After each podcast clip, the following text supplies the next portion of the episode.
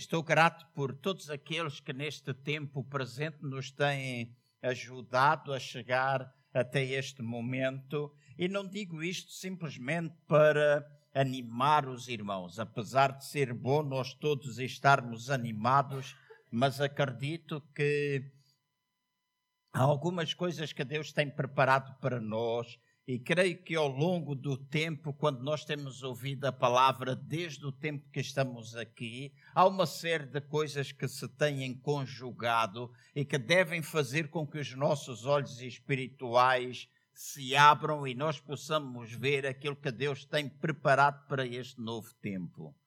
Já disse algumas vezes, o passado na nossa vida é importante. Jamais podemos construir futuro se não tivermos passado. O passado não é alguma coisa que nós possamos desprezar. O passado trouxe-nos até este presente, constituiu a nossa vida com grandes vitórias, com grandes lutas, com dissabores, com grandes alegrias. A nossa vida é assim. O Rubinho dizia: mente quem disser o contrário. Mente quem disser o contrário. Quando nós não pensamos que tudo é um mar de rosas, e acredito que há um evangelho hoje que é pregado dessa forma, e creio que é um evangelho que não se coaduna com aquilo que está escrito na palavra de Deus, porque na palavra de Deus está escrito que eu e vocês teremos tribulações, teremos dificuldades e mas também diz para eu e vocês termos bom ânimo, porque nós vamos vencer. O que significa que nós não devemos olhar para os dissabores da vida com uma derrota. Tenho aqui eh, uma semente, por comer um pão com semente, anda para aqui, é tipo na boca, está a dar uma carga de trabalho.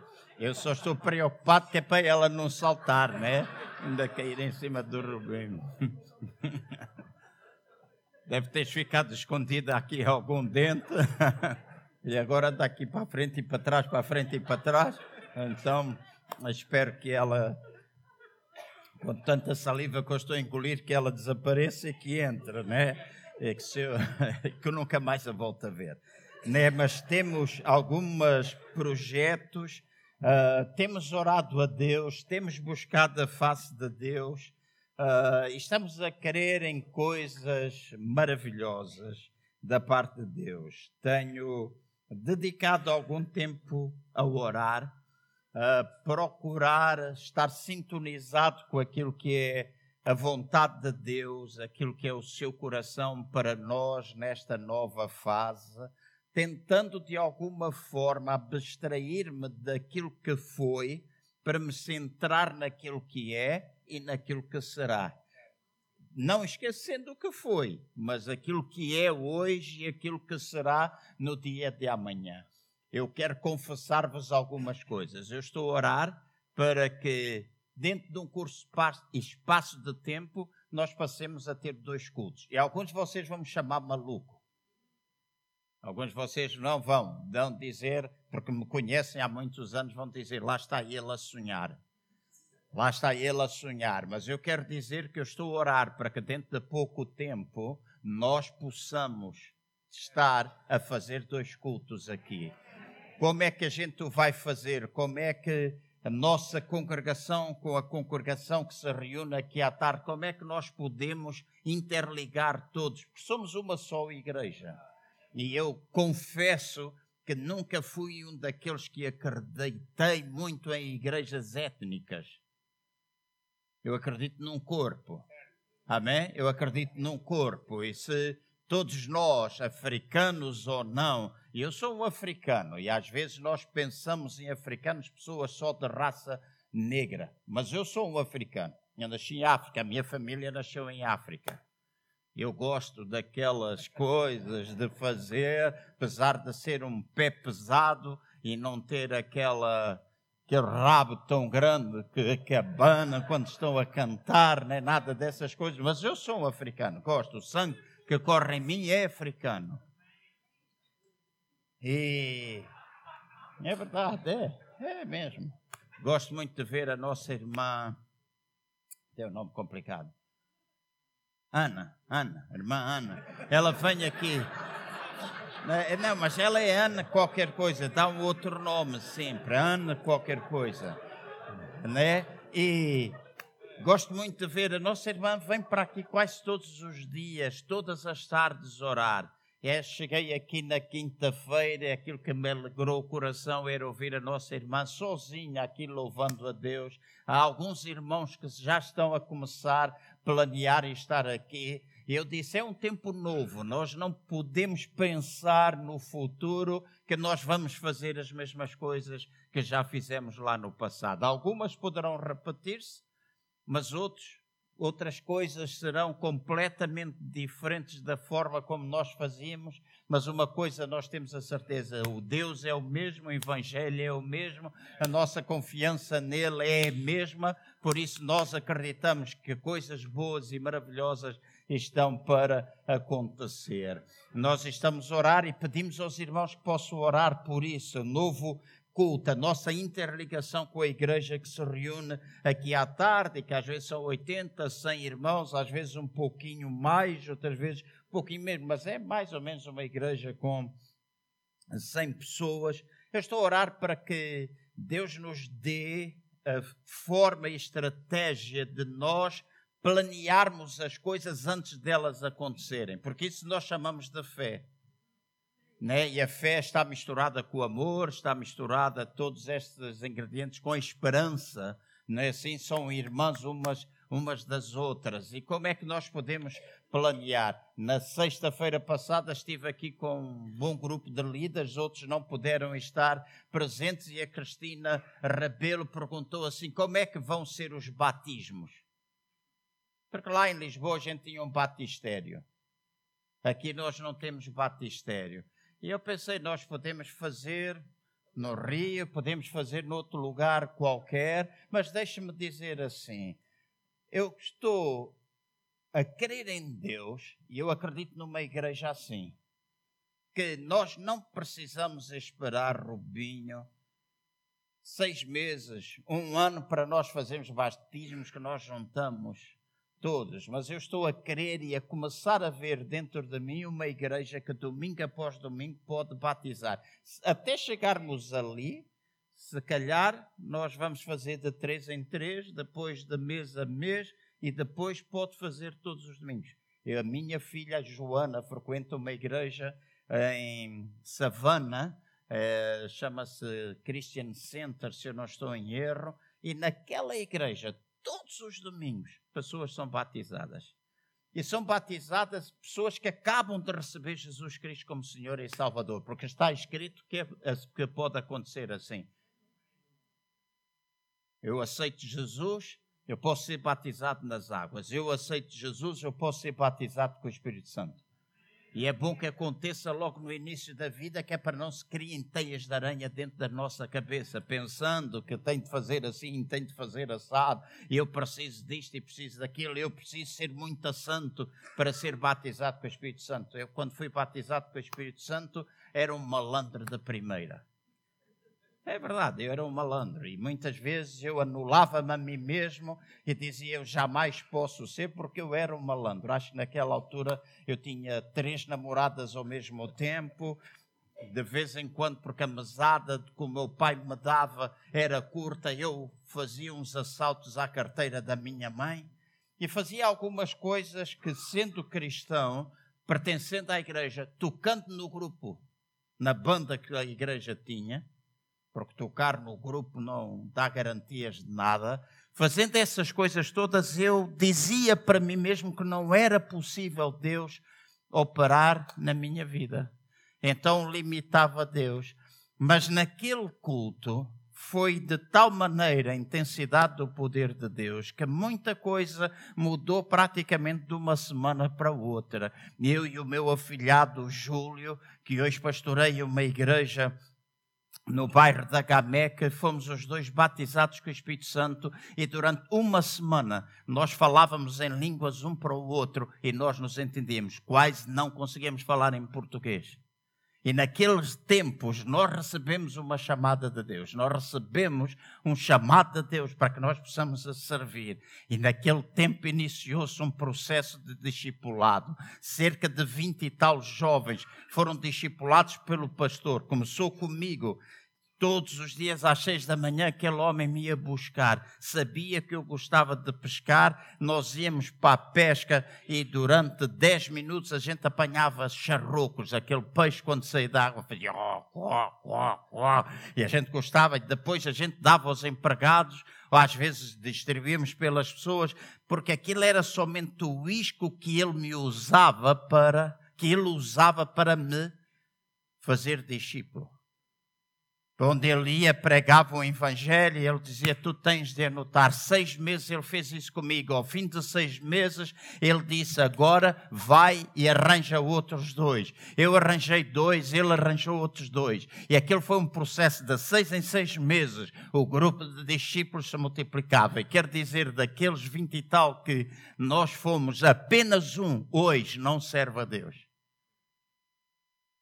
Então eu acredito numa igreja que simplesmente não alcança, mas também integra e discipula. Faz com que as pessoas, de acordo com os seus dons, possam servir a Deus. Porque se queremos ser uma igreja que influencia a cidade, nós precisamos mudar. Ontem estive a pregar na Igreja Metodista em Moscavide e achei extremamente interessante. O pastor, ele é brasileiro, a esposa também, e a Igreja Metodista de Lisboa é uma igreja de veras tradicional um dos líderes principais da Igreja Metodista é o Eduardo Conde. Ele faz programas na televisão, se vocês acompanham.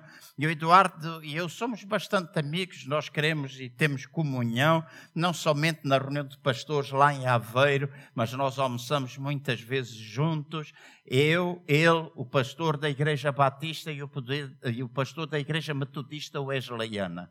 E é interessante ver dois metodistas, um carismático e um tradicional, e a gente almoça, faz saídas, estamos juntos, mas temos um grupo muito mais alargado. E falando nas coisas espirituais, nós às vezes vamos dizendo coisas, e eu sei que às vezes muitas igrejas mais tradicionais ou conservadoras ou que não creem da forma como nós queremos, às vezes eles podem ficar perturbados com alguma coisa que muitas igrejas carismáticas ou pentecostais fazem. Deixem-me dizer, eu também frico.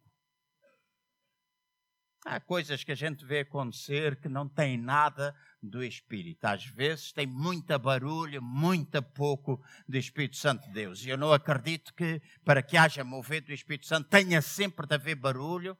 Pode haver tempos de bastante sossego, mas também tem de haver tempos em de grande exuberância, de grande celebração. E eu oro, volto outra vez a dizer, eu oro para que esta igreja se volte a ser conhecida como uma igreja que louva a Deus de forma exuberante é que o poder daquilo que nós, que quando nós louvamos, quando nós celebramos, pessoas possam deixar os seus lugares e virem receber Jesus. Pessoas possam ser curadas enquanto levantam as suas mãos e não podem movimentar os braços, mas levantam e na adoração Deus que está presente possa intervir nas suas vidas. E eu creio que Deus tem coisas maravilhosas para nós, tem coisas e Ele está a preparar-nos dia após dia. É uma igreja que vamos buscar a Deus em oração, vamos começar a jejuar. Temos falado isto não somente com os pastores de outras igrejas. Em Aveiro, nós, os pastores, eles pediram: nós queremos fazer um dia inteiro de jejum e oração e ver metodistas e batistas e essa gente toda misturada e um grupo que está crescendo a pedir e achar que deve orar e buscar a Deus para que a nossa nação seja tocada é uma coisa maravilhosa. Na nossa última reunião de pastores do CCVA, alguém apresentou a necessidade. Esse alguém, pastora Maria José, em Alverca, e todos nós dissemos, acertar concordado. Dia 14 de janeiro, todas as igrejas CCBA estarão em jejum e oração. Nós, pastores, estaremos juntos e desafiaremos os crentes todos que separem pelo menos uma refeição. E todos nós aguentamos estar uma refeição sem comer. Amém? Todos nós, uma pelo menos. E se não conseguir estar, e vocês vão dizer, pastor, mas isso não é preciso. Né? Pela fé, a gente só precisa fé. Não, a gente também precisa orar e jejuar. Faz parte do ensino da palavra de Deus. E vamos estar, buscar a Deus, pedir que novamente nós possamos ter pessoas a interceder pelos nossos cultos, pelo menos no início. E eu estou a confiar que Deus vai levantar pessoas aqui para que possam fazer e nos possam ajudar, porque nós não queremos ficar acomodados.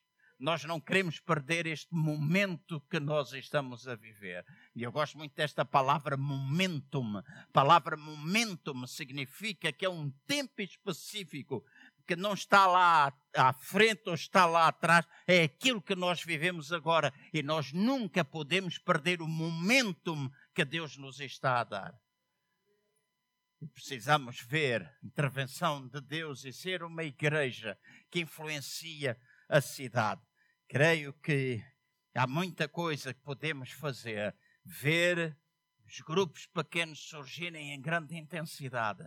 Não somente dois, mas muitos mais grupos. Igrejas crescem. Tivemos a oportunidade de estar com o irmão Larry Stotstill, que é um pastor de. Ajuda-me, Jorge uh, ah, de um estado nos Estados Unidos. Ele pastoreou a igreja durante muito tempo, agora deixou um pastor a liderar a igreja. Ele viaja pelo mundo incentivando os jovens e aquilo que ele dizia é uma coisa que está na Bíblia. Aquilo que a igreja precisa cada vez mais é nós e principalmente nós que temos mais idade gerarmos filhos e fazermos discípulos. Porque quando crescemos em liderança, nós crescemos também numericamente nas congregações. Ou quando nós nos juntamos. E aquele homem, juntamente com os seus discípulos, já implantaram e ajudaram a implantar 25 mil igrejas em diversos países do mundo. se nós não mudarmos, e lá eu há bocado busquei Moscavide, porque o tema daquela, daquela conferência era novamente. E eu li aquilo de duas maneiras quando orei. Eu li uma nova mente. Uma nova mente. Mas também o novamente. E nós precisamos uma nova mente para que novamente possamos experimentar aquilo que Deus quer que a gente tenha. Jamais poderemos, se não mudarmos os processos, se não mudarmos a nossa forma de ver, se nós muitas vezes dermos lugar àquilo que é as nossas emoções, ou aquilo que é o nosso desespero, aquilo que é o nosso cansaço, aquilo que é a nossa falta de forças, algumas vezes nós nos deixamos ou nos entregamos a essas coisas, nós podemos perder o momentum de Deus. E eu não quero. E eu estou certo que vocês também não o querem. A outra noite eu quase não consegui dormir nada. A noite de sexta passada anda a acontecer isto há muitas noites. Esta noite dormi uma hora e meia, não consegui fechar o olho outra vez. E orava e orava, e esta manhã, uh, depois de estar desperto até às quatro e tal da manhã, dormi ali um bocadinho, mas a cabeça continuava a funcionar, porque há algumas coisas que me preocupam. E estava ali no meio daquelas coisas, às seis horas da manhã levantei-me porque a idade já nos obriga a fazer xixi mais do que uma vez por noite. É verdade. Então levantei-me duas ou três vezes, outra vez, a noite anterior, duas, três vezes, e quando eu me levanto, antigamente caía. Antigamente levantava para beber Coca-Cola. No fim de um tempo comecei a levantar para fazer xixi. Levantava e deitava outra vez. Agora é mais complicado. E ali estava eu deitado e um dos pensamentos que me assaltou perto das 8 horas da manhã é como é que eu vou pregar. E eu disse, da mesma maneira como ontem, que não dormi, estava há não sei quanto tempo, o meu coração tinha acelerado. A mim eu disse a Ana, Ana, o meu coração está acelerado, porque se cansamos muito. E eu lembro-me quando eu preguei, eu nem tão pouco senti o coração, e quando acabou, ele estava normal. Bem, ele bateu normal, estava era só acelerado.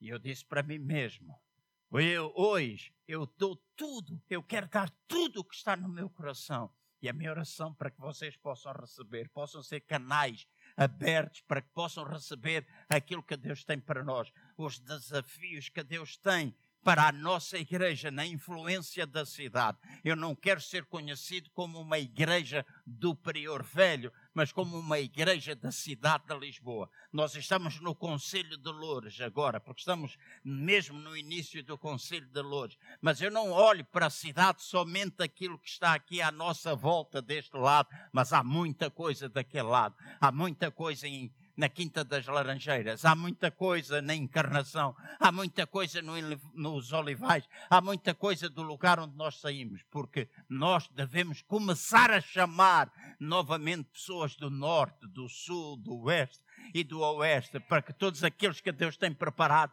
se possam congregar conosco e possamos ser uma igreja que volta os seus olhos não para alimentar simplesmente e nós ficarmos aqui gordos espiritualmente falando, mas nós possamos alcançar os perdidos. Há tanta gente na cidade cheia da fome de Deus.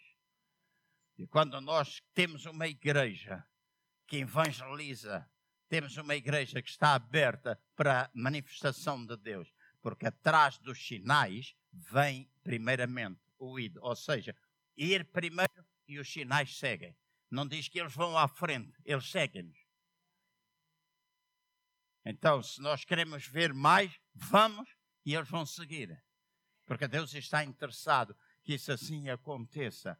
E Deus vai levantar, e está a levantar, e está a preparar pessoas dentro desta igreja. E eu olho, disse a Rubinho algumas vezes, eu fiquei inicialmente, eu, com tudo aquilo que aconteceu na vida da igreja, eu tive dias que chorei por todos aqueles que eu formei e não estavam mais dentro da igreja. Há alguns deles que eu oro, há alguns deles que eu lembro. Eu sempre não lembro de ti, Paula.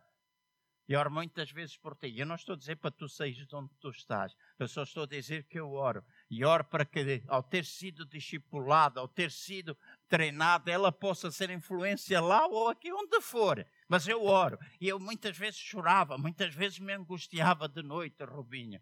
E um dia, há algum tempo atrás, e eu não sei se eu já vos contei isto ou não. Não sei. Se eu contei, vou repetir outra vez e vocês vão dizer: é da idade. Porque os velhotes falam sempre a mesma coisa dez vezes, né? E a malta nova diz: eles falam outra vez, já ouvi. Oh pai, cala-te que eu já ouvi essa. Mas algum tempo atrás, antes de eu ser operado, quando eu recebi a notícia que tinha um cancro nos intestinos, em janeiro, e quem ouve a notícia que tem um cancro, não importa se é pastor, se é um crente extremamente espiritual, se é o quê, a gente fica assim, a nossa cabeça, as 24 horas do dia, não pensa noutra coisa. A gente acorda de noite, a primeira coisa que vem é aquele. Eu recebi. Depois, durante três dias consecutivos, eu tive três sonhos. Eu costumo brincar com isso, dizendo que os sonhos que eu muitas vezes sonhava porque comia muito à noite. Eu sempre brinquei, vocês sempre me ouviram dizer que se a gente comer feijoada à noite, à noite temos sonhos e trovoada. Né? A gente faz, sonha. Se nós comemos muito, vamos com a barriga cheia, nós ficamos sempre de noite em, a ter sonhos, a cabeça parece que não para. Mas estes sonhos foram diferentes. E lembro-me, algum tempo atrás, o, o Ted Danson me ter dito, João, Deus muitas vezes te fala através de determinadas coisas, mas porque tu não estás habituado, tu não és capaz de distinguir a voz dele. E eu disse: é verdade. É verdade, a gente às vezes não está habituado a uma coisa e parece que não é. Eu nunca fui uma pessoa que sonhei muito. Lembro-me que há alguns anos atrás alguém disse: Deus fala muito contigo através de sonhos, mas tu não prestas atenção. Eu disse: Deus ajuda-me a prestar atenção. Mas depois lá vinha o sonho da feijoada e do cozido à portuguesa e do caril e essas coisas todas que eu comia à noite. Eu pensei, é, isto não pode ser Deus. Mas estes eu soube que era Deus. Soube que era Deus. Três noites consecutivas eu sonhei quase sempre com as mesmas pessoas e sonhava sempre associado à morte. Eu às vezes pensava para mim mesmo o seguinte: epá, pois tu ouviste a notícia tens cancro, tu tens medo de morrer. E houve uma altura, eu estou a ser honesto com os irmãos, para abrir o meu coração para convosco. Eu não gosto destas coisas que a gente esconde e que os irmãos pensam que nós somos super uh, heróis, ou todos nós padecemos das mesmas lutas, todos nós padecemos. E houve uma altura que eu, intimamente, quase que eu queria negociar com Deus quantos anos eu teria à minha frente, porque eu fiquei cheio de medo.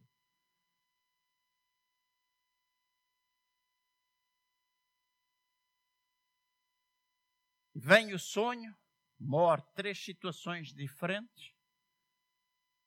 Todos os sonhos sempre aparecia a mesma pessoa, outras pessoas iam mudando. Só uma é que estava viva, as outras todas estavam mortas. E eu sonhei, e aqueles sonhos não saíam do meu coração.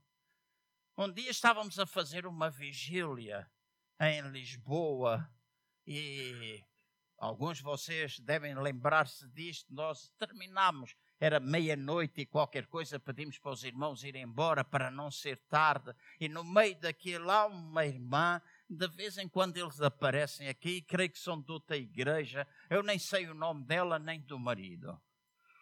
Mas há uma irmã que pediu para falar, Lena.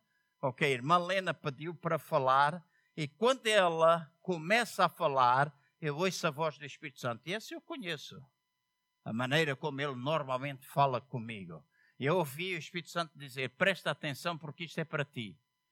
E por estranho que pareça, em vez de ela generalizar para a igreja, ela só dizia tu, tu, tu, tu, tu, tu, tu. E começou a dizer-me tudo aquilo com o qual eu estava a lutar. Começou a tocar em cada ponto que eram as minhas lutas interiores. Toda a igreja recebeu e ela dizia muitas vezes: Diante de ti está a morte e a vida. Escolhe, pois, a vida. E disse isso quatro ou cinco vezes. Toda a gente foi para casa, eu também fui, disse: Isto é para mim. Tá, eu escolho. De sexta para sábado, eu não sonhei. De sábado para domingo, eu volto a sonhar com morte estava um, eu estava num cemitério, estava num descampado, covas estavam abertas, algumas pessoas estavam a ser enterradas, e uma dessas pessoas, que apareceu em todos os sonhos, foi dito: Ok, está ali a tua campa. E a pessoa levantou-se e foi para ser enterrada. E de repente, Alguém chega junto de mim e diz: Está ali a tua cama. E estava um caixão aberto e disse: Está ali a tua cama. Vai. Eu disse: Eu não vou. Eu não vou. Porque eu estou vivo. Eu disse: Eu estou vivo. E depois disse, Não, vai, está ali, está, o buraco está aberto, a campa está aberta, o caixão, vai lá para dentro nós vamos sepultar-te. Eu, naquele sonho, eu falava com essa pessoa e dizia assim: Deus, mas como é que eu vou para dentro? Oh, não era Deus, era alguém, um coveiro. Como é que eu vou para dentro do caixão se eu estou vivo? Eu vou ser sepultado vivo, então eu vou vivo para dentro de um caixão, depois vão deitar terra em cima de mim, como é que eu saio de lá? Ele disse, está ali, vai, de repente, eu acordo e eu disse: Eu escolho a vida. Eu escolho a vida. Eu não escolho morrer vivo. Não estou a falar fisicamente. Eu estava a falar no sentido espiritual e algumas lutas que eu estava a ter. Eu disse: Eu escolho, eu escolho vida. Eu não quero ser enterrado vivo. Isto tem um significado espiritual para mim. E naquele dia, muita coisa dentro de mim mudou. E há coisas que o Espírito Santo tem vindo a ministrar. E quando penso na forma da gente tocar as nossas cidades, nós vamos tocar a nossa cidade de alguma forma diferente e sobrenatural. E eu escolho, eu escolhi estar vivo. Fui operado, tiraram-me centímetros, às vezes tenho dores, há coisas que aparecem. Domingo passado eu dizia, nem conseguia dobrar a perna. Se eu dava coisa, não conseguia, o braço, se eu tocar aqui ainda hoje me dói muito, mas não dobrava a perna. Sexta-feira estive na reunião, não aguentava com as dores e eu perguntei, ah, pois pode ser da anestesia, provoca muitas coisas, etc. Mas eu disse, eu escolho a vida, eu escolho a vida, eu escolho a vida, eu escolho a vida. E depois de todos os exames, eles disseram, você está limpo. E agora vou lá, de dois em dois meses, ele sempre diz: está tudo bem, está tudo bem, está tudo bem. Vão voltar-me a fazer colonoscopia, está tudo bem. Vão fazer TAC, está tudo bem. Eu escolho vida. E vida no sentido espiritual e viver. E eu acredito que existindo um plano de Deus para a minha vida, eu vivo. Existe um plano. Tal e qual como existe um plano o facto do Rubinho e a Joyce estarem conosco, tal e qual como existe um plano do pastor Paulo estar conosco e passar um tempo difícil que ele está a passar, tal e qual como existe um plano por tu estares aqui e fazeres parte desta família. Existe um plano para nós, existe um plano para nós, existe um plano para nós. E algumas coisas nós vamos mudar. Há coisas que eu não vou acomodar-me. Há coisas que eu tenho estado calado, silenciado, simplesmente a observar e a orar. E alguns podem pensar que eu não estou a ver, mas às vezes eu vejo mais sem falar do que vejo mais a falar. E aqui dentro estará tudo aquilo que a gente precisa. E aquilo que nos faltar virá. Ouça bem, tudo o que faltar virá. Sejam pessoas que se convertem, sejam pessoas que já foram, que saíram, que vão voltar. Eu continuo a dizer, isso é aquilo que é o plano de Deus para nós. Tudo aquilo que a gente precisar e que fará parte de um corpo e de um projeto de Deus para a vida desta igreja. Quinta-feira estiveram aqui um grupo de irmãos a planear evangelismo. Eu tenho três folhas escritas por eles, gente determinada, pessoas com coração, pessoas com paixão, que vão partir para ao alcance destes bairros à volta. Temos tido pessoas, tivemos a Nana, tivemos a Marlene, tivemos o Lito, que a mãe dele está doente hoje e ele não pode, tem andado em oração pelos bairros aqui à volta, a fim de sentir a necessidade das pessoas. E Deus tem aberto portas. Já penetraram em algumas casas. Já alguém ofereceu para começar um grupo em casa. Essa é a graça e o favor de Deus. É a bênção de Deus. É Deus começar a mostrar que é possível. É possível. Como é que uma pessoa que não vem à igreja diz: Ok, eu quero que venha aqui começar um trabalho em casa. Então, nós temos formas de alcançar a cidade. Temos formas de nós podermos tocar a nossa cidade em Gênesis, no capítulo 42, entre o versículo 1 a 3, está escrito uma passagem. Eu gostaria de chamar a atenção dos irmãos para alguns aspectos e alguns versículos, de maneira, e hoje quero fazer uma introdução a algumas coisas que nós iremos falar nos próximos três domingos. E nós precisamos analisar este fenómeno humano que está a acontecer no nosso país e precisamos pensar qual é a relação que deve existir entre a igreja e o indivíduo, o indivíduo com a igreja. Como é? Qual é a nossa resposta para que nós possamos dar? Eu vivo ainda em Aveiro e vejo Aveiro crescer muito. São milhares de pessoas que estão aí lá. Tem uma universidade, neste momento a melhor universidade portuguesa. Considerada, é verdade está entre as 10 melhores da Europa. muito ligado aos, aos cientistas, à criação. É fenomenal. Gente nova a dar com pau. Muito estrangeiro, muito francês, muito brasileiro que está ali. E a cidade cresce, cresce. Começou a haver trânsito. Que é uma chatice. Lisboa está cheio. Cheio, cheio, cheio. Muitas igrejas estão cheias de brasileiros, estão cheias de gente estrangeira e nós precisamos pensar como é que vamos alcançar essas pessoas, qual é a nossa relação cidade com estas pessoas. E aqui em Gênesis, no capítulo 42, versículo 1 a 3, tem aqui um verso que aparentemente não tem nada com aquilo que eu penso ser a relação da cidade com o indivíduo e vice-versa, mas está escrito assim: quando Jacó soube que havia mantimento no Egito, disse a seus filhos: Porque estáis olhando uns para os outros. Disse mais: Tenho ouvido que há cereais no Egito. Deixei até que lá, deixei até lá e comprai-nos deles para que vivamos e não morramos. Então desceram de, os dez irmãos de José para comprar cereais no Egito. Esta passagem mete-nos dentro de um contexto em que Faraó tinha tido um sonho em que iria haver sete anos de superabundância, de mantimento e iria existir sete anos de fome. Este versículo está a enquadrar-nos dentro dos sete anos de fome.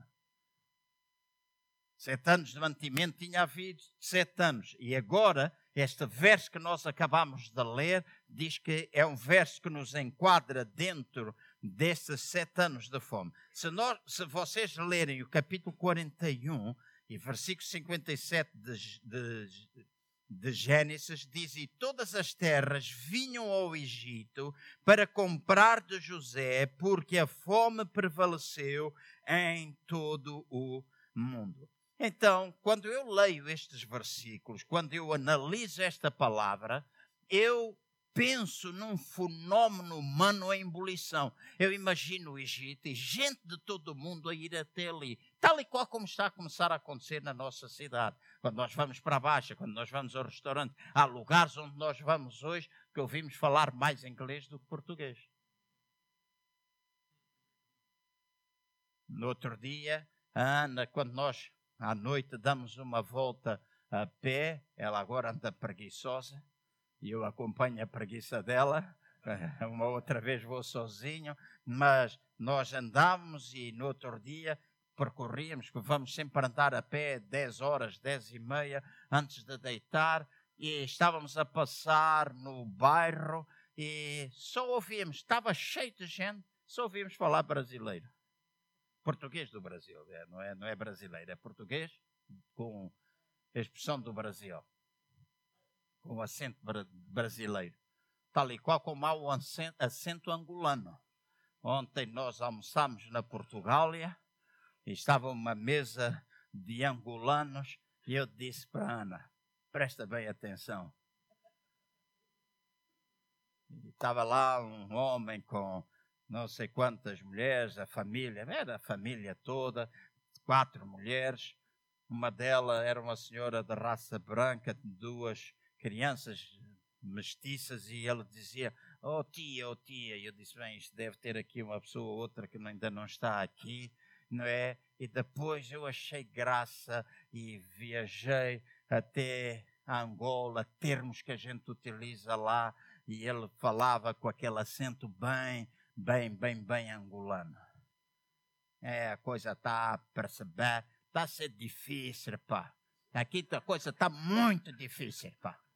Está a ser complicado aqui na cidade. E em determinada altura, a gente está a desconseguir. A desconseguir. Só faltou dizer, quando a gente pergunta e o angolano está sentado e parado, não é assim? E a gente diz: Como é que tu estás? A tirar o cansaço. Estou a tirar o cansaço. Então, ouvimos por todo o lado diferentes acentos, de, diferentes pronúncias. E esta é uma cidade que estava em perfeita evolução. ebulição. Milhares de pessoas vinham de todo o mundo indo para o Egito à procura de mantimento. E eu pensei seriamente, quando meditava nestes versículos, acerca destas cidades superpovoadas e as novas leis que tiveram de ser criados, os novos relacionamentos que tiveram de ser estabelecidos, aquilo que teve de ser restaurado, como lidar com os diferentes costumes, como lidar com as diversas or origens, como é que eles podiam acertar com esta diferença de linguagem. Alguns anos, e temos aqui a Luba, alguns anos atrás, Portugal ficou cheio de pessoas que vieram dos países do leste. E daqui a pouco vem mais. E trazem culturas diferentes. Eu tive uma manicure e foi a maneira de eu deixar de roer as unhas, foi começar a cuidar delas, porque sempre que eu roía eu pensava, custa-me 10 euros eu roer as unhas, então vou deixar de roer. E eu durante algum tempo uso aquele verniz gel, não é assim que era difícil roer a unha, e parti dois ou três vezes este dentro que tentei. Então pensei, não vale a pena roer as unhas. E vocês pensam, ah, mas você roía as unhas? Eu não sei, sempre, desde miúdo, eu roía as unhas. O meu pai pôs-me de castigo um mês de férias na praia, em março, era quando era as férias, e disse: Tu não tomas banho. E eu não tomei banho na praia. Fiquei a ver toda a gente a tomar banho. Quando eu tinha 17 anos de idade, disse-me: Se tu não deixares de roer as unhas, eu não te dou um carro. A minha mãe, há aqueles anos atrás, eu, meu irmão Paulo e o meu primo Carlitos, da, da ICMAV, ele, nós os três roíamos as unhas. A minha mãe, há muitos anos atrás, e quando falamos de 500 escudos hoje, estamos a falar de 2,5 euros, e meio, isso não é nada. Mas há muitos anos, quando a gente era miúdo, estou a falar 40 e tal anos, 50 anos atrás, dar 500 escudos a uma criança era muita massa. E a minha mãe disse: Eu vou dar 500 escudos a cada um de vocês se vocês deixarem de roer as unhas. Eu fui o único que não deixei de roer, não ganhei os 500 escudos. Então era um viciado em roer as unhas, tal e qual como era na Coca-Cola. Então eu tive amigos dos países do leste, convivi, jantei algumas das comidas da Ucrânia. Eu experimentei, eu amava aquelas aquela parece o nhoque no Brasil, aquelas coisas de batata com carne lá dentro e que é frito, e aquela sopa cheia de, assim, uma sopa vermelha, fazem com muita carne. Eu experimentei e amava aquilo. Mas diferentes culturas. Eu sei que eles, o pessoal do país do leste, é mais conservador do que nós. Não é? É mais. Tem coisas que são muito da cultura de lá. Em Angola, mesma coisa, diferentes culturas. Como é que a gente pode ajustar? Como é que nós podemos alcançar a cidade com toda a diversidade que nós temos? Porque nós não podemos pensar num segmento de pessoas. Cidade é cidade. E nós temos que pensar naquilo que existe dentro da cidade. Então aqui vinha gente de todo o lado e havia necessidade de pensar nas diferentes culturas que ali estavam, nas diferentes pessoas, nos relacionamentos que precisavam ser estabelecidos. Nós estamos uma, numa zona da cidade de Lisboa que não é a mesma zona da cidade de Alval, de, do bairro de Alvalade. Alvalade é um bairro da classe média, média alta, em que a maioria das pessoas tinham 62 anos de idade. Como é que eu sei? Porque perguntei ao presidente da Junta de São João de Brito. Ele disse a média da idade é 62 anos de idade. Então era uma população envelhecida. Aqui eu não sei a média, não perguntei ao presidente, vou perguntar, mas temos pessoas com características diferentes. Temos dois ou três bairros sociais aqui à volta, muito carenciadas. Há bairros aqui, coisas que são extremamente difíceis, situações extremamente complicadas. Marlene, Lito, Nana já entraram em bairros em que se trafica do, droga, em que é, há assaltos e tantas outras coisas. Nós estamos rodeados por esse tipo de pessoas. Será que nós vamos abandoná-los? Será que nós não vamos pensar em alcançá-los? Deixem-me dizer, estas cadeiras, e foi uma coisa que eu disse ao pastor Jorge, eu estava doente, mandaram umas fotografias, ah, esta não sai agora, mas há outras que saem. Estas cadeiras todas são empilhadas. São empilháveis. Uma das coisas porque eu pedi cadeiras empilháveis é para que, quando for necessário, a gente as empilhe, meta num canto e isto fique vazio.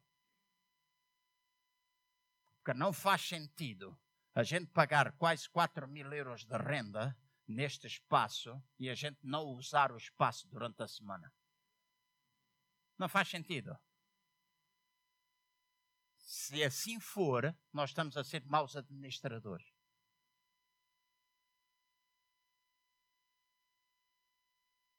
Deus disse-me no tempo de oração, e eu não gosto de meter Deus ao barulho quando Ele não disse. Deus disse no tempo de oração, para vocês alcançarem estes adolescentes, vocês vão utilizar a música, vocês vão utilizar o Royal Rangers, vocês vão utilizar o desporto. Alguém me disse que as escolas fazem isso e eu aceitei que as escolas fazem isso mas nos meus botões aceitei ouvindo, não aceitei no coração. E como não aceitei no coração, eu tenho vindo a orar. Porque muitas vezes nós limitamos Deus quando temos medo de perder o nosso conforto. Então eu disse: vamos fazer. Quando o presidente da junta esteve conosco, e deixem-me dizer, não é para votarem nele nas próximas eleições, mas é para honrar o facto de ele ter cumprido com a palavra dele. Quando ele esteve aqui, disse que ia ver das lâmpadas, se vocês vierem aqui à noite, o trabalho está feito. Quando ele disse que ia mandar alguém da EDP, ele mandou alguém da EDP para fazer. Quando ele disse que ia pensar nas situações da passadeira, ele esteve aqui, vai pôr sinais limitadores de velocidade aqui próximo para que os carros não passem aqui uh, 100 a hora e haja problemas aqui. Então é alguém que nós queremos honrar. É um camarada bom. Amém? É um camarada amigo. E quando nós falamos com ele, ele veio aqui nós falámos o que é que a gente pode fazer, porque há aqui problemas sociais aqui à nossa volta. Ele clamou por ajuda no trabalho social. Abriu-nos as portas de um centro, como é que se chama, Elizabeth? Lá embaixo onde estão as crianças? Projeto de Esperança, que está ligado à junta. Quinta do Mojo. E ele abriu as portas e disse: Nós precisamos de ajuda e vocês vieram aqui para fazer aquilo que a gente não consegue. Então, a gente só precisa de recursos humanos. A massa vem depois. Depois, ele disse: aquilo que nós precisamos é que vocês peguem na música e alcancem os adolescentes aqui à volta e as crianças, vocês os alcancem e ocupem com a música. A Elizabeth estava na reunião, Jorge estava na reunião e ouvimos isso da boca dele. Para vocês pode ser uma coisa, como é que a gente vai fazer? Olha, eu não estou a pensar em ninguém do grupo de louvor para vir ensinar música, não estou porque eu sei que há dificuldade, às vezes o pessoal em juntar-se, há dificuldade, trabalham, etc. Mas Deus vai nos dar professores para ensinar a música. Eu acho que eles já estão aqui. Vejo-os sentados. Gente que vem para fazer. Tenho orado muito por você, Raquel e Carlos. Eu não esqueço um jantar que eu tive na vossa casa e que a Raquel fez uma caldeirada valente. Acho que está tempo de convidarem outra vez. O médico diz que eu só posso, só devo comer peixe, preferencialmente. E aquela caldeirada estava boa, né? Acho que é, é tempo de uma caldeirada. Eu oro, porque naquela altura eu conheci o coração da Raquel e o que ela me disse, eu não esqueço, conheci o coração do Carlos. E às vezes há coisas acontecem que são, mas no meio de tudo a gente tem de conhecer o nosso propósito. Sem propósito a gente não vai. E não estou a dizer isso para vos envergonhar, não, não estou a dizer isso, não. Mas conhecer o nosso propósito, qual é o nosso propósito? Então, se nós temos necessidades aqui à volta que estão já delineadas, aquilo que eu e vocês temos de fazer é orar para que Deus nos dê as pessoas que vão fazer esse tipo de trabalho. Orai ao Senhor da Seara para que vos dê ceifeiros para a Seara. A gente quer abrir mais grupos, precisamos de líderes, precisamos de alguém que nos possa ajudar a fazer grupos. Não à toa, não coisas que são à toa, mas que nós possamos colocar, fo colocar foco, colocar propósito de derramar o amor dos nossos corações. E se nós olharmos para estes versos, nós pensamos, escutem bem, nós podemos chegar à conclusão que aquilo que fez com que houvesse uma explosão demográfica no Egito foi a fome. Foi a fome que fez com que houvesse aquele crescimento. E quando nós ouvimos falar em fome, muitas vezes nós pensamos simplesmente na fome física, na fome fisiológica, em que as pessoas têm necessidade de comida. E às vezes nós podemos dar um cabaz, nós podemos dar algumas coisas e damos às vezes a pessoas que na realidade até nem têm tantas necessidades assim. Nós precisamos ser sábios. Mas nós muitas vezes pensamos que são pessoas que andam à procura de alimento. E é verdade, há pessoas que vêm para as grandes cidades porque têm fome e procuram alimento. Eu fiquei extremamente chocado e voltei a chorar na cidade de Luanda passado, cerca de 30, 78, 1986. Agora estamos em 19, 33 anos depois. Dos meus olhos voltaram a correr lágrimas, porque Angola é um país rico. 40 anos passaram da sua independência. Mais de 40 anos, 44 44 anos passaram da sua independência e os líderes não podem continuar a culpar a guerra por alguma coisa que eles não fizeram. E voltei a chorar porque vi pessoas a passar fome. Falei à minha mulher, liguei para um amigo meu e disse: por favor, manda dinheiro para esta pessoa, manda dinheiro para aquela pessoa porque era uma mulher, o marido está desempregado, ela é mãe de um bebê, o bebê estava há cinco dias com febre tifoide e ela não tinha dinheiro para comprar. Esteve três semanas consecutivas sem comer. Eu pergunto: o que é que tu comes? Bebo chá. Era assim, está assim. Ah, isso é bom para ela emagrecer. Sim, é bom para ela emagrecer, mas não é bom para a vida dela, nem para o seu filho. Eu voltei a chorar e voltei a ver fome, voltei a ver muita gente a pedir, voltei a ver. Isto dói os nossos corações. Há gente que vai para a cidade porque está desesperada e tem fome. Há gente em Lisboa que tem fome. Há gente que está a necessitar e essa fome existe da sua vida. Mas a fome não é simplesmente o alimento, a fome também pode considerar-se uma fome social. Há pessoas que vêm para a cidade para mudar de status.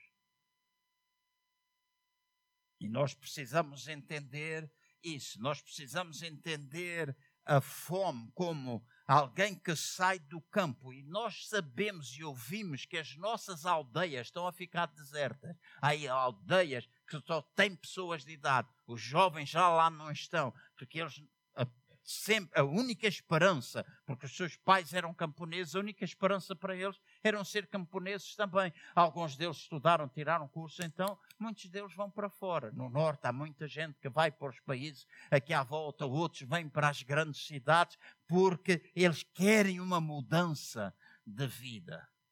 E há gente que enche Lisboa porque quer uma mudança de vida. Há pessoas que vêm para a grande cidade porque têm alguma coisa que eu chamo uma fome existencial. Há ações que precisam ser realizadas e as cidades são motivadoras para estas pessoas. Eles sonham em construir alguma coisa diferente, então vêm para as grandes cidades. E nós temos de pensar que, enquanto igreja, nós temos de dar resposta a tudo isto. A verdade é esta, e eu vou preparar para concluir. Eu vou dizer uma vez. Esta fome, esta, este, este corrupio para as grandes cidades, traz dentro da cidade algumas coisas que nós precisamos tomar cuidado. E enquanto pastor da igreja, estou a falar para esta congregação na cidade, a realidade existente é uma realidade de competição. As pessoas lá fora competem umas com as outras. Às vezes há poucos recursos, as pessoas estão famintas, então lá fora não são poucas as vezes que eu ouvi pessoas dizerem estão a tramar-me, estão a puxar-me o tapete. As pessoas nas minhas costas estão a fazer coisas para que eles possam subir. Então há muita competição lá fora na cidade. Na cidade também há muita solidão, porque às vezes as pessoas estão rodeadas de pessoas, mas estão sós. Sós, completamente sós. Esta noite, uma amiga minha, de há longos anos, que está na Escócia, ela mandou-me uma mensagem. E eu tive a oportunidade de orar por ela, porque não dormia, então a gente vai orando. E ela mandou-me, e ela dizia, João, ela trata-me por João. Ela já foi um líder ministerial nesta cidade. João, eu quero dizer-te, eu sinto-me só. Eu sinto-me só eu vivo em completa solidão. Eu agradeço que há alguns amigos que vêm, mas as minhas principais amigas estão longe. Eu sinto-me só. E depois fez um pedido muito específico para mim, para que eu pudesse orar. E eu vou orar por ela. Orei naquele momento e continuar a orar por ela nesse sentido. Há muita gente que vive só. Eu já experimentei na minha vida solidão. Quando eu estive em Angola, eu experimentei o que é a solidão. E a solidão às vezes traz atrás dela muitas outras coisas que nos afligem: medo, ataques de pânico, angústia, traz atrás dela depressão, traz atrás dela muitas coisas, ansiedade porque a gente sente só e só consegue ver à nossa volta coisas desastrosas. E a solidão é alguma coisa que enche a vida de tantas pessoas. Alguns dos vossos colegas estão sós. Tu tenta por perto, mas eles estão só. Há muita gente que se fecha, há muita gente que fala, mas acaba por estar só quando vai para casa.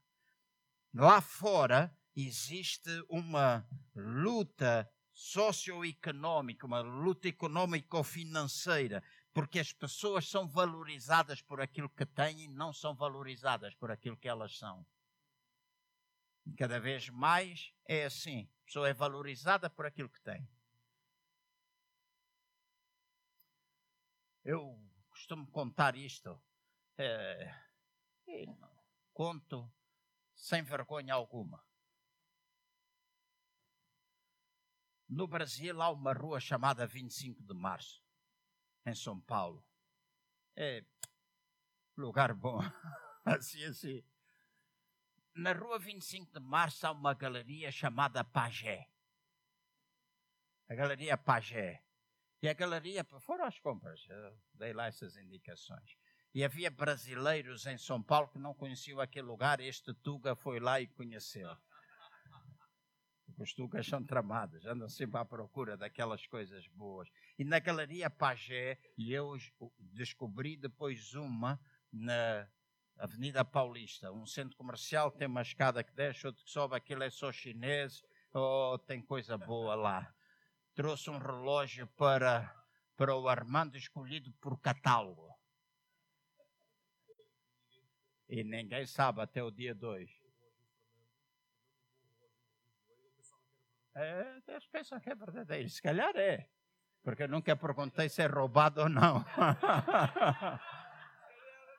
A gente chega lá e pergunta relógio, não sei o quê, ela abre um livro igualzinho ao das relojarias, escolha aqui o modelo, amanhã venha buscar, ou daqui a dois dias venha buscar. Eu não sei como é que eles fazem, dois dias depois aqueles chineses ou japoneses têm o relógio lá. Eu nunca esqueço, irmã Adelaide, irmã Adelaide teve um papel importante quando comprámos o edifício em Lisboa. Não esqueça, irmã Adelaide, a primeira vez que eu fui ter com o doutor Alípio.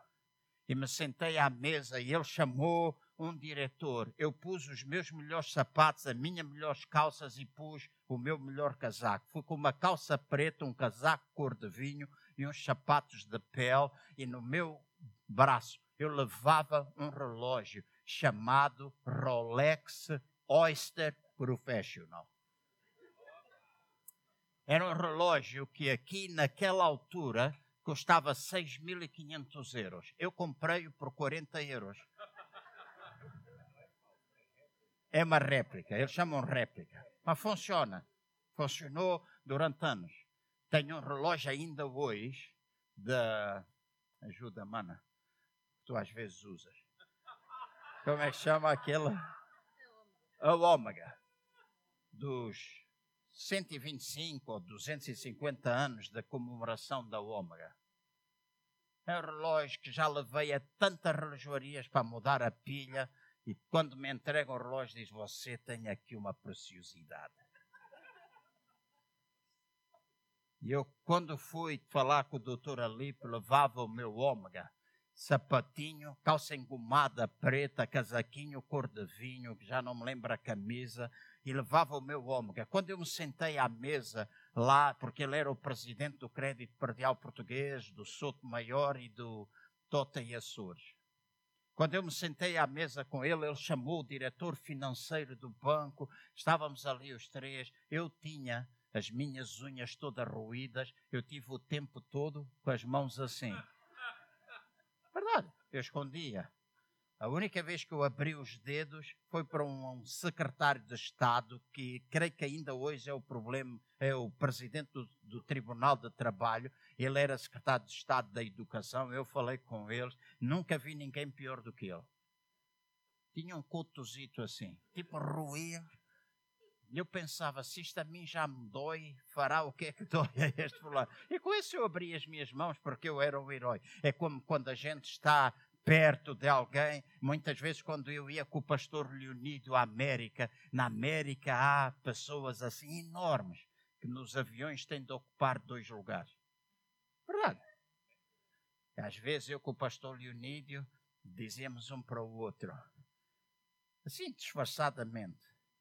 Íamos, andávamos um bocado, punhamos ao lado de uma daquelas pessoas e a gente gritava, porque só falavam inglês, nós portugueses não percebiam nada, e a gente gritava: tira a fotografia, tira a fotografia. E eles tiravam, e a gente gritava: sou magrinho, sou magrinho. Mas nós éramos enormes também.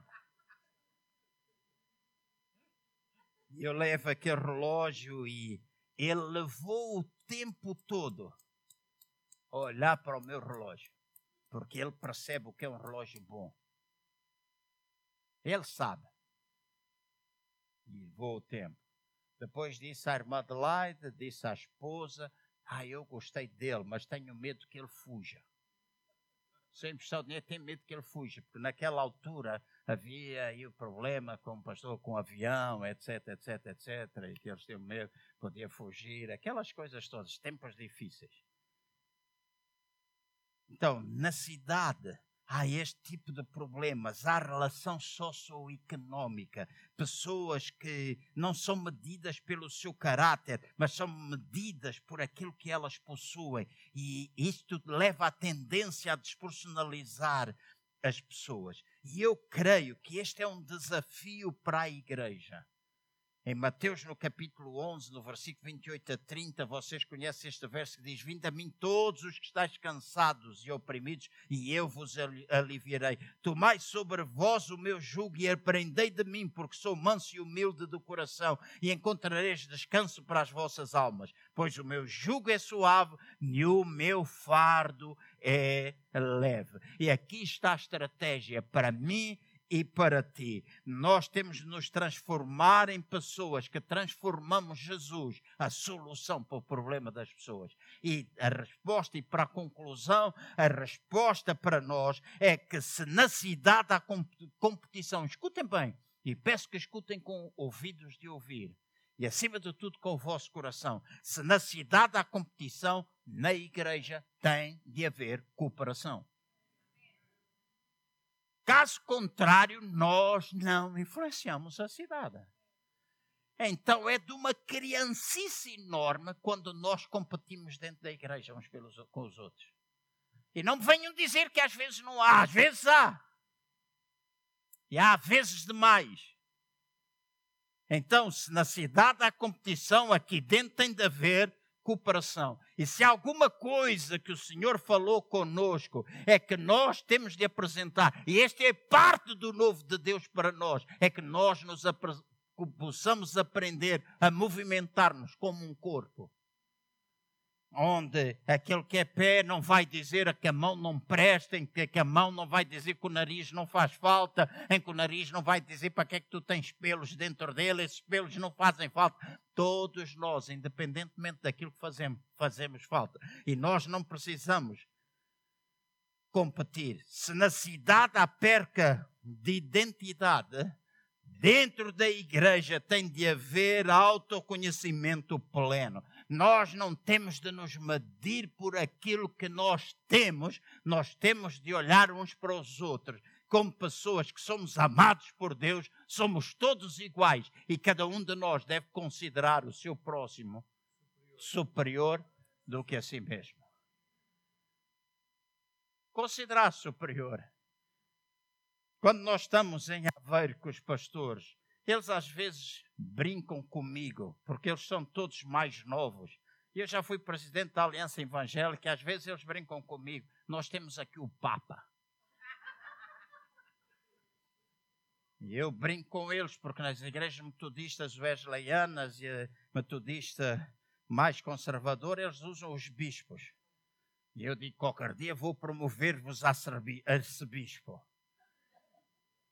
mas eu, em conversa sempre com eles, eu disse: eu posso ter experiências que vocês não têm. A minha responsabilidade é dar da minha experiência para que vocês cresçam e eu possa diminuir. Porque estou na fase da vida em que aquilo para mim é mais importante não é os números. Estou numa fase de muito desapego. Desapego. Esta semana fizemos outra vez uma limpeza em casa e abençoamos a vida de muitas pessoas. Porque há coisas que chegam. Nós somos três em casa, para que é que precisamos um serviço com 24 pratos de rasos, não sei quantos, e ter um meu, ter um dela, e ter as canecas todas. A gente quase nem bebe chá, e quando bebe chá compramos daquelas de, do IKEA, e é pela caneca do IKEA, e a gente tem aqueles todos floreados e não sei o que. Então abençoemos aqueles que não têm. Fase de desapego. E na reino de Deus, fase de desapego, não daquilo que é o reino de Deus, não do que é implantação, não de desligar daquilo que é a igreja ou desapego da igreja, mas desapego daquelas coisas que têm servido para nos medirmos uns aos outros. Acho uma estupidez quando os pastores se encontram uns aos outros e se cumprimentam e dão um aperto e dizem: Ah, eu te amo, aleluia, Quantas que bênção, graça e paz, irmão, graças a Deus. E as pessoas sentam-se Quantas igrejas é? Quanta igreja é que tu tens? Qual é o número? Qual é o tamanho? Quanto é que tu recebes? Quanto é que entra na igreja? Fraldas, borradas. E se a gente age assim, a gente pede, ah, mas a gente não vai crescer. Sim, queremos. Mas o crescimento não é só numérico, é também orgânico. E o que implica relacionamento entre nós. Mas também é qualitativo, que implica o nosso relacionamento com Deus. Se passado tantos anos a gente continua a não relacionar, alguma coisa está mal. É como que o Emmanuel, que tem 27, 28? Amém. Amém. 30 anos. Vamos dizer que ele tem 30 anos. Ele está com vergonha de dizer. 34. Emanuel tem 34 anos e ele vinha para a igreja de fralda e punha-se aqui sentado. E a gente tinha de vir dar biberon. No natural, nós uh, olhamos para isso e achamos uma coisa que não faz sentido. No espiritual, é precisamente a mesma coisa. Então, nós temos de pensar que se há perca de identidade lá, aqui tem de haver identidade. Nós temos que considerar superiores uns aos outros. Se na cidade há solidão, escutem bem o que eu vou dizer, na igreja deve haver sentido de, de comunidade e sentido de companheirismo. E agora, dizer algo que pode ser muito pouco popular mas eu quero que constitua um desafio para as vossas mentes. A igreja de hoje tem se tornado tão neurótica como a cidade. A igreja de hoje tem se tornado tão neurótica como a cidade e não tem de forma alguma exercido o seu papel terapêutico para aqueles que se sentem doentes. Antes, pelo contrário, tem se transformado no hospital de malucos hospital neurótico. Tornou-se um lugar, um hospital onde as pessoas às vezes até não podem falar das suas doenças. Imaginem o que era eu convidar o nosso irmão Adriano. Eu vou matê-lo, que nós somos amigos há muitos anos, e vou dar um exemplo. Imaginem que eu convidava o Adriano para dar um testemunho. Não é a situação dele, estou só a inventar um caso. É porque a gente às vezes utiliza um exemplo. Não, é que a gente às vezes utiliza um exemplo e há pessoas que pensam que a gente está a falar delas, né? Por isso eu estou a escolher um amigo. Imagine que o Adriano chega aqui e vai dar um testemunho e começa a dizer: Irmãos, eu sofro, sofro de um grande mal sou um preguiçoso. Não gosto nada de trabalhar. Eu não gosto de fazer nada bem feito. Uh, já trabalhei em 20 lugares e eles mandam-me sempre embora. Eu estou a dar o exemplo do Adriano, mas estou-me a lembrar de uma pessoa que escreve muitas vezes para mim. Que pede muitas orações por emprego Deus tem-lhe arranjado muitos empregos, mas ela não gosta de trabalhar. Sabes quem é? Não sabes, Ana?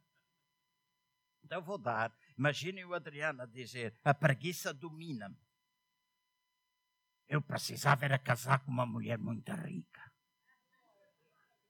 Uma mulher que tivesse muito dinheiro.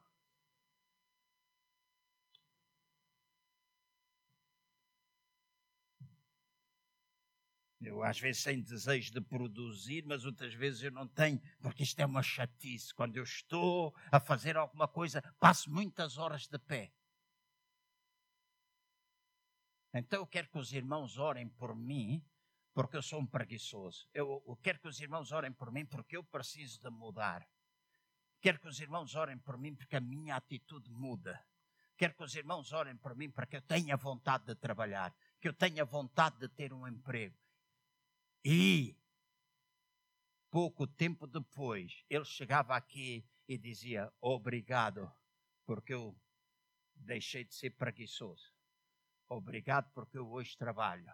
Obrigado, porque eu hoje dou graças todos os dias pelo meu emprego. Eu hoje agradeço aquilo que, tu, que Deus me deu, a oportunidade.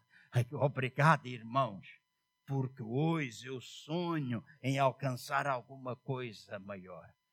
Este testemunho nós iremos apreciar. O primeiro nós iremos julgar, porque nós não gostamos de falar dos nossos problemas.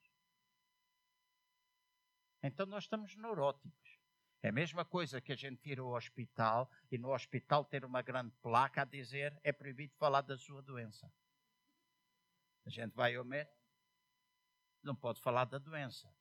E às vezes na igreja, nós com a confissão positiva, aquilo que nós chamamos de confissão positiva, e deixem-me dizer, eu prefiro a confissão positiva do que a negativa, mas nós não podemos negar evidências. Nós devemos ensinar o poder das palavras, nós devemos ensinar o crer na palavra de Deus, nós devemos ensinar essas coisas. Mas se tu tens o pé num trambolho, não me venhas dizer que tu estás toda bem.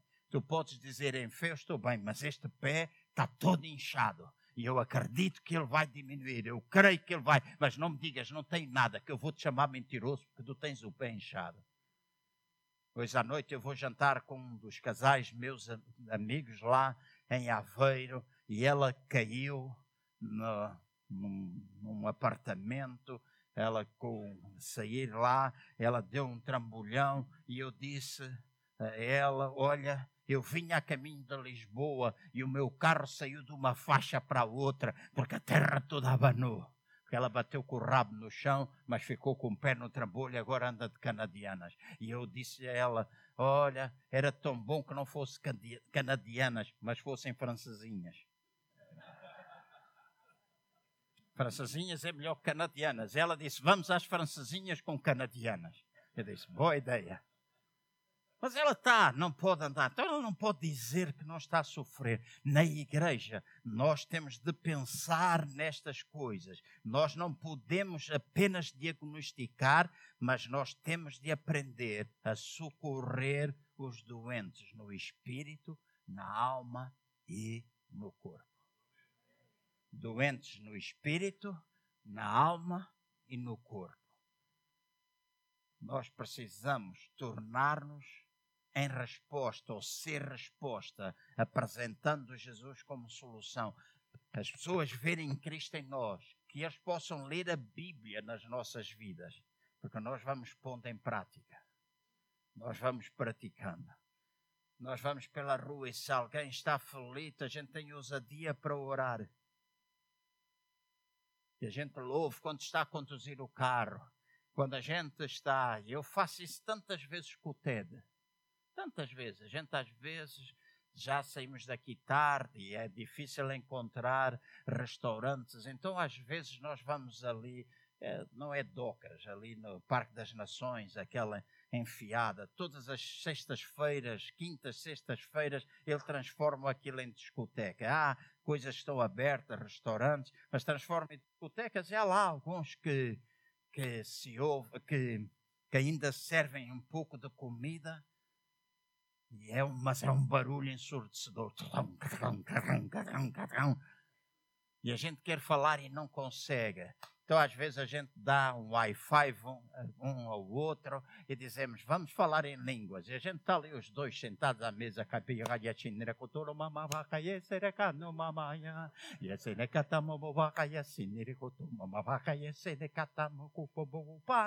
e a gente dá umas palmadas porque nós dizemos um ao outro: está aqui tanto estrangeiro que vão pensar que a gente está a falar polaco.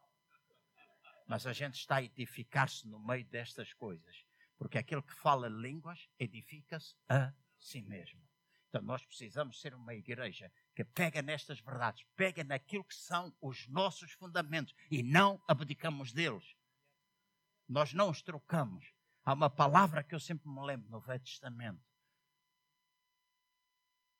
rei disse: Eu não troco, eu não vendo, eu não dou. Isto é minha propriedade. Então eu digo: nós não trocamos, não vendemos, não pomos ao desbarato aquilo que é as nossas raízes, porque aquilo que tocará na vida das pessoas é de facto o poder de Deus que transforma as vidas. As pessoas não estão à espera de muita conversa, nós podemos falar, é sempre bom ouvir. Sexta-feira sexta apresentei aqui aos líderes algumas ideias que eu tenho para nós fazermos nos cultos, convidarmos algumas pessoas que possam vir e nos possam ajudar. Há pessoas, o luto é uma coisa terrível. Mas o luto acontece não é só quando morre um ente querido, mas é quando as pessoas passam por um divórcio, por exemplo. Há um tempo de fazer o luto. Uma perda qualquer. Certo? E nós temos pessoas aqui que precisam ser ajudadas. Nós não estamos a cumprir o nosso papel se nós não fizermos isto. Amém? Vamos ficar de pé, se faz favor trouxe esses pensamentos a constituir desafio. Vou pedir que os irmãos, neste momento, parem e orem. Sei que é um pouco avançado, mas antes de nós sairmos, paremos e oremos e possamos analisar a nossa vida, o que é que nós podemos fazer para ser diferentes. Eu aprecio tanto aquelas pessoas que não se envergonham de dizer quem são. Somos cristãos? Somos cristãos. A gente diz. As pessoas sabem. A gente diz: Você é pastor? Diz sim, não, do, não de cabras, nada disso, não, mas sou de ovelhas. O que é que são ovelhas de carne e osso? São homens, são seres humanos. Então não há que ter vergonha. Não há que ter medo.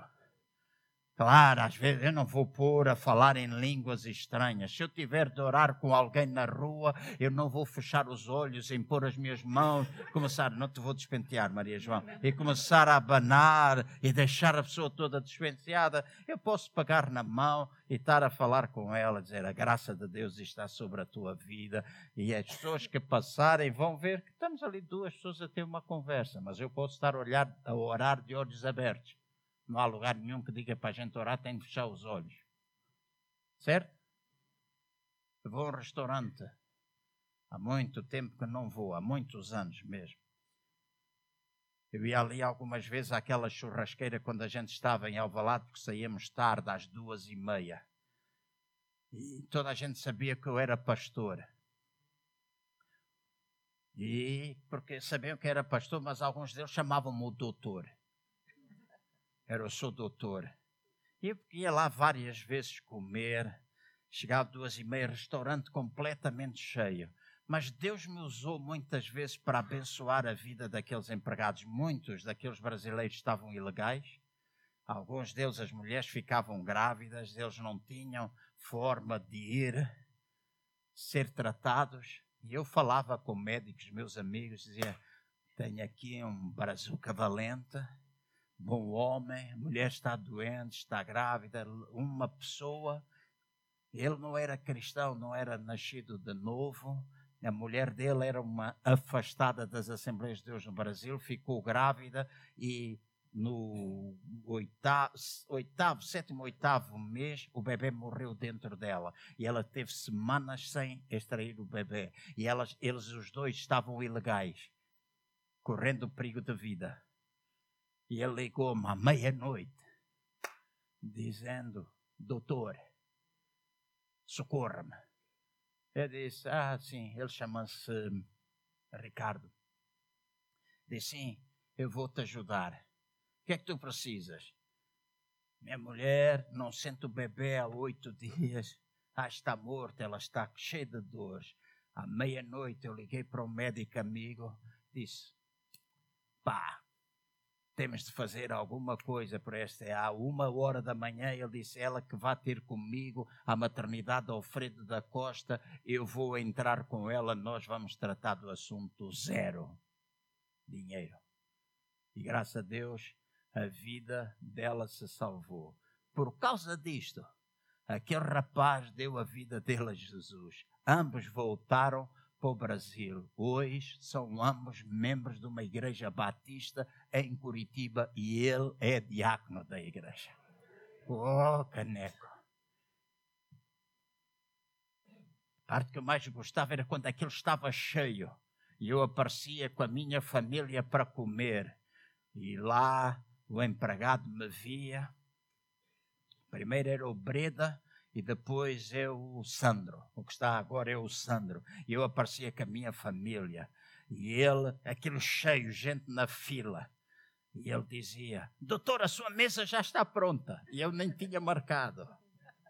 Doutor, a sua mesa já está pronta, está quase, quase a acabar. E punha-me à frente daquela gente. Às vezes eu dizia, não, não, não, não, eu não quero, não faça isso. Não, então você ajuda-nos. Eu dava remédios para eles. Levava, ia, pedia receitas, comprava remédios, dava remédios para eles, era uma forma de gratidão. Lá perto da igreja de Alvalade, num restaurante chamado Novo Dia, o dono daquele restaurante faz até hoje a mesma coisa. Eu, no outro dia, fui com a Ana e ela disse: Ah, isto não está certo. Eu disse: Não, não está, mas não sou eu que estou a pedir, é ele que faz. Ele estava cheio de gente para entrar. Quando eu cheguei, eu dizia: Pastor, a sua mesa já está aqui. E levantava alguém a sair. E alguém disse: Mas nós chegámos primeiro. Eu disse: Não, mas o doutor aqui tinha, o pastor tinha aqui a mesa reservada. Mas se tu te transforma em bênção, tu podes receber bênção. Tu podes. E essa é a nossa responsabilidade. Oremos agora. Individualmente, de tudo aquilo que tu ouviste, qual é o desafio de Deus para ti? A palavra que Deus, Deus me deu para domingo será uma palavra que me levará a trazer-vos alguns desafios e a orar por vós de uma forma específica e ministrar. Mas hoje eu quero abrir, quero que o Espírito Santo possa abrir as vossas mentes, com aquilo que vocês ouviram, abrir os vossos corações, de maneira que nós possamos predispor-nos a nós mesmos para podermos tocar ou influenciar a nossa cidade. Não da mesma maneira, mas que nós possamos ter uma postura completamente diferente, em que nós não esperamos ver milagres só aqui dentro, mas nós possamos ver milagres lá no teu local de trabalho, na rua. E eu dizia: não posso esquecer coisas do passado, não posso, Robinho. Quando Entrei para a universidade, a universidade, passado pouco tempo, fechou. Eu fui trabalhar, o pai da São Lopes arranjou-me trabalho na TAG e eu fui trabalhar para a TAG e era codificar bilhetes à mão. Em pouco tempo eu era o homem que mais, o homem ou mulher que mais bilhetes codificava. Em pouco tempo eu cheguei a subchefe. Mas todo o tempo, quando eles iam todos comer para fora, e havia 10 minutos, lembras? 10 minutos de intervalo para ir comer ou beber um café, e a pessoa saía. Eu fechava-me na casa de banho, dobrava os meus joelhos, limpava o chão, dobrava os meus joelhos, e eu orava por todos os meus colegas. Até o dia em que a dona Celina Virou-se para o chefe, o senhor Anor, e disse: Posso fazer uma pergunta? Dá-me autorização que eu faça uma pergunta ao senhor João? E o senhor Anor disse: Sim, pode fazer essa pergunta. E ela virou-se para mim e diz: Lá na sua religião não deixam beber vinho, pois não? E eu virei para o chefe Anor e disse: Dá-me licença que eu preste a resposta que eu dei a resposta e a nossa secção tinha à volta de 20 pessoas. E eu levantei-me e durante meia hora preguei o Evangelho. Alguns deles se converteram, uns são comandantes da TAG hoje, uns trabalham lá ainda na secção de, dos bilhetes da TAG, outros nunca mais soube deles. Mas alguns deles começaram a ir à igreja e seguiam e sabiam quase tudo da minha vida. Então, o que é que tu podes fazer no teu local de trabalho? O que é que tu podes fazer no teu prédio? Quando a pessoa vive debaixo da competição, o que é que tu podes fazer? Quando a pessoa está sozinha, às vezes um abraço é mais do que suficiente a dizer: Oh, eu sinto a tua dor, eu sinto. Saiu há pouco tempo no jornal: uma mulher esteve morta acho que foi 15 anos dentro da casa e não ninguém deu conta que ela estava morta. Oh, eu penso é preciso estar numa solidão extrema para que isto aconteça. E a pessoa durante 15 anos não vai à rua, não aparece, não há o filho da mãe de um vizinho que vá lá chamar a polícia para arrombar a porta. Saía cheiro nauseabundo do apartamento e ninguém foi ver.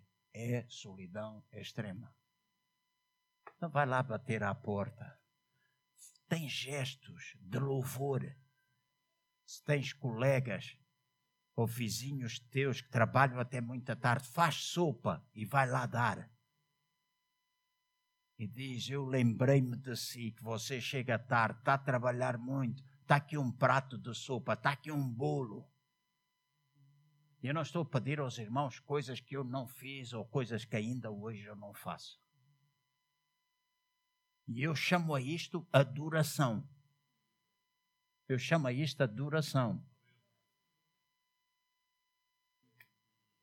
Porque adoração não é só a gente cantar aqui, não é? Chama isto adoração, um estilo de vida de adoração a Deus. Em que a gente ouve e faz, ouve e faz, ouve e faz. E este é muito do novo de Deus conosco que estamos aqui. Amém? No próximo domingo venham.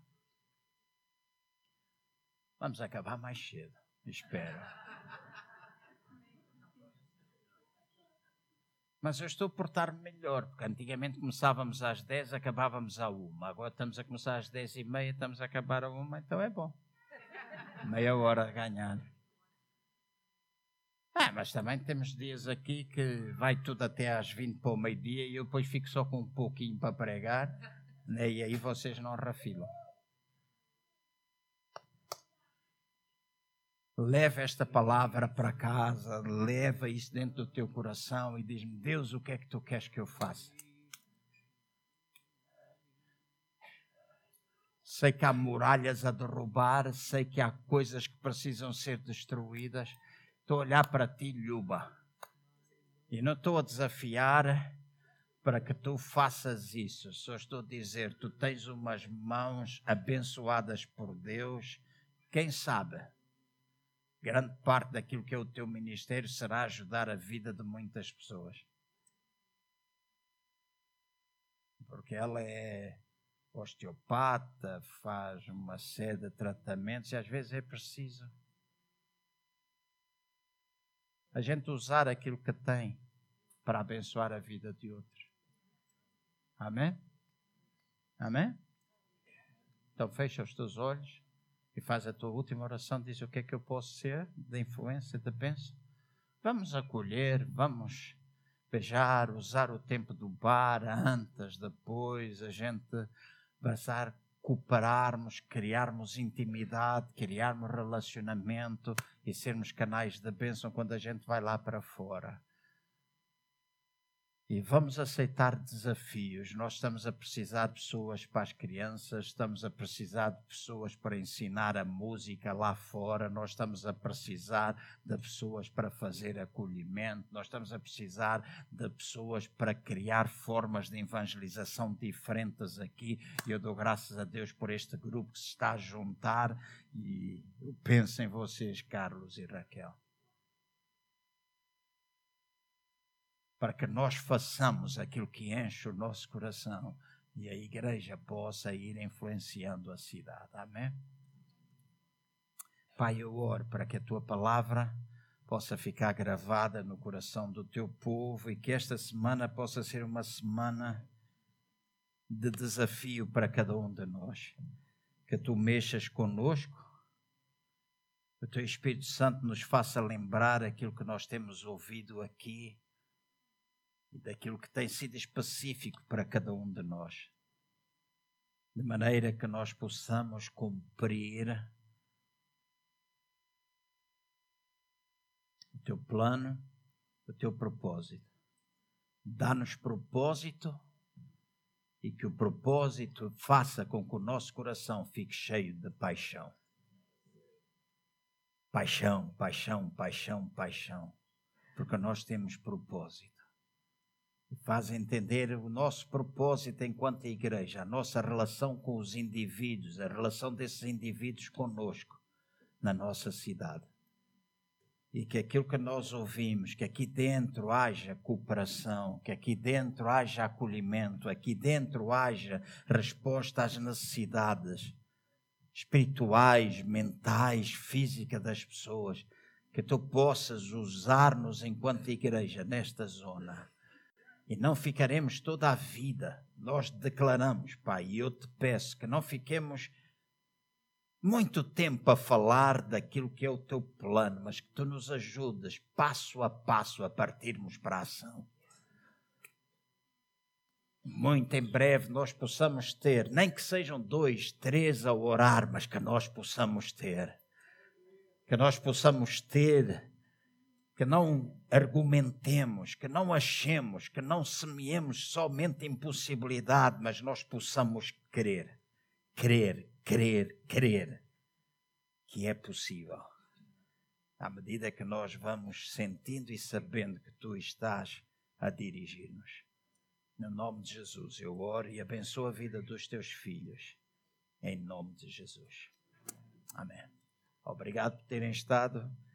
E espero ver-vos domingo e que durante a semana possam convidar outros para que possam estar presentes na casa de Deus.